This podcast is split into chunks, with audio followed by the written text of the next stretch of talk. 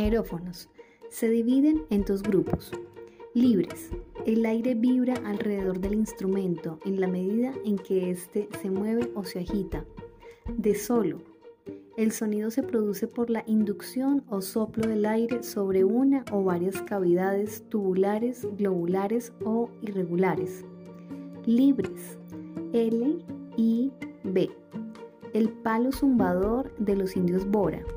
Noanamá, Emberá, Muinane, la hojita de árbol de naranjo, limón o guayabo de la zona andina, el birimbao, timbirimba o arpa de carraca de la Guajira, el globo zumbador del sur de la zona andina.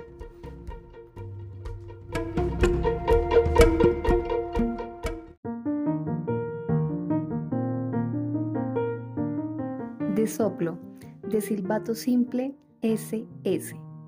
El aire penetra por un orificio y se escapa por otro u otros. Los silbatos de arcilla cocida, de hueso, de vegetales típicos de algunas tribus indígenas, motilones, noanamá, embera, tucano.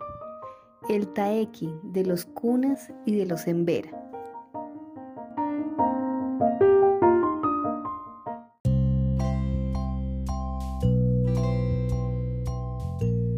De silbato compuesto, SC. El aire penetra por un hueco determinado y sale por uno o varios, previa la obturación de uno de ellos.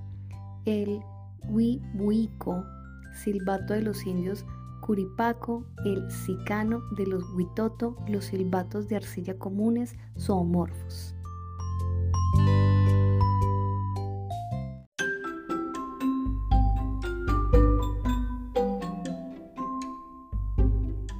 De boquilla, BU. El aire penetra a la cavidad por medio de una boquilla o pico, incrustada en la parte superior del instrumento. Son flautas verticales como las gaitas macho y hembra del litoral atlántico, derivadas de las suarras de los cuna, la quena de escotadura, el camusui, el corquicala, el tetenono cuna, el cuisí siji y el cuisí bunsi, indios Kogi, Sierra Nevada, el botuto, piaroas, la trompeta mi yes indios Kansá, la uriga, indios Macuna, la curilina, cubeo, el ciruú o trompeta de balso de los catío, la huacurmía o trompa de caña noanamá, el churo en verá,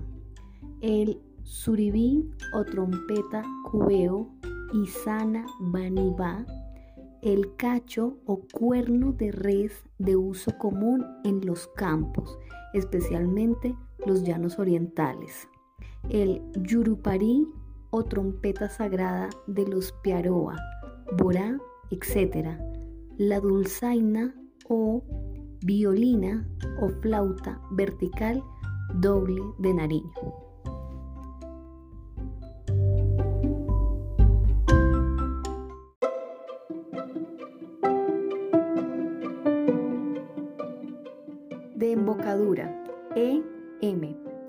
Al soplar, el aire penetra por un extremo del tubo o cavidad, sin ningún dispositivo especial o por un orificio especialmente señalado. Flautas traveseras o traversas fabricadas en carrizo, de uso común. Las flautas de cachupendo de los indios paes llamadas cubi neuis, las pegate guambiano, los caracoles ingano, tucano, Noanamá Paez.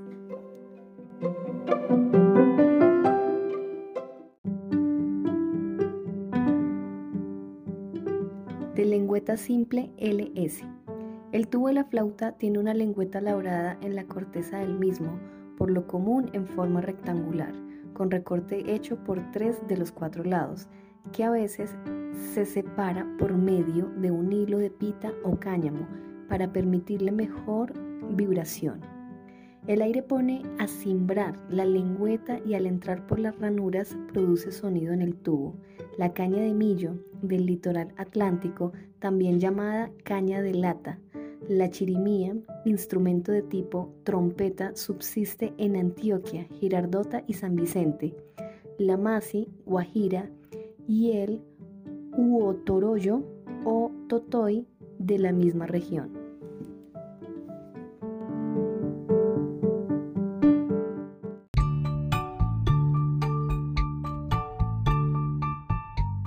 Lengüeta múltiple LM. El acordeón César Magdalena Guajira. El Yapurutú Tucano. El Miniafoná Guanano. La dulzaina armónica de uso frecuente de la costa atlántica y de la zona andina. El pedullo tucano.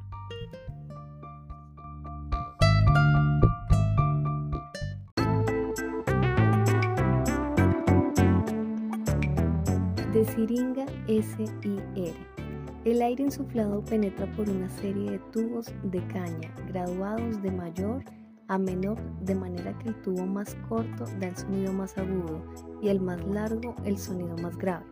Por lo común, los tubos van ensamblados por dos mediacañas atravesadas y amarradas, puestas en dirección oblicua según la dirección de las cañas el capador de la zona andina, el rondador de los Andes del Sur, Nariño y frontera con el Ecuador, los chiflos de Boyacá, las siringas o serie de tubos de tamaño escalonado, a manera de tubos sonoros, sueltos o amarrados, que se tocan en serie, o flautas culín de indios cuna, los camupurri también de los cuna, el Rerimbacue y el Toribacue de los Huitoto, el Noaknasá, Huanachá, indios Kamsá de Sibundoy, el Carizó, el Bebo, el Beopamé Tucano, el Uliapá de los Guanano, el